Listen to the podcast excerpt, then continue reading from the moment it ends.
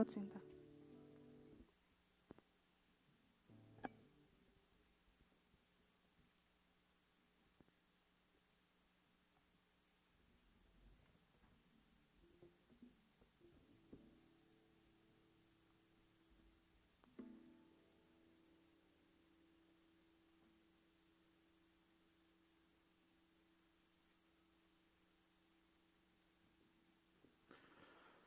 Meus amados irmãos, a graça e a paz do Senhor Jesus.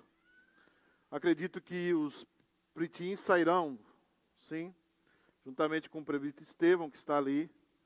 O seu filho, se tem até de 11, 12 anos, pode acompanhar o nosso querido presbítero Estevão. Um, aos demais, muito boa noite, a graça e a paz do Senhor Jesus mais uma vez. Quero também saudar aqueles que nos assistem pela internet a graça e a paz a cada um de vocês também nas suas casas, aonde vocês estiverem. Também agradecer o presbítero Assi pela condução da liturgia é, que Deus falou. E também agradecer a Karina pela condução do louvor, também aonde Deus nos falou também. Irmãos, eu quero convidar você a abrir a sua Bíblia em Lucas capítulo 15, versículos de 1 a 7. Lucas capítulo 15, versículos de 1 a 7. E eu tentarei é, terminar a mensagem de hoje no tempo, já que nós estamos preparando um protocolo de culto, onde as mensagens precisam é, se enquadrar dentro de uma ordem e de uma decência dentro da igreja presbiteriana.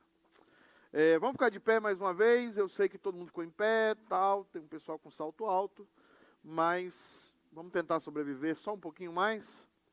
São só sete versículos, né?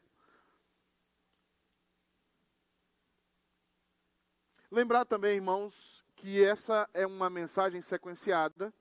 Então, nós vamos tratar de expor todo o capítulo 15 de Lucas. É, essa é a primeira mensagem é, de quatro mensagens.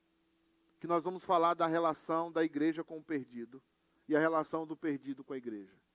E eu gostaria que você mesmo que não fosse convocado para os outros cultos, porque nós temos mudado bastante as pessoas de culto para culto.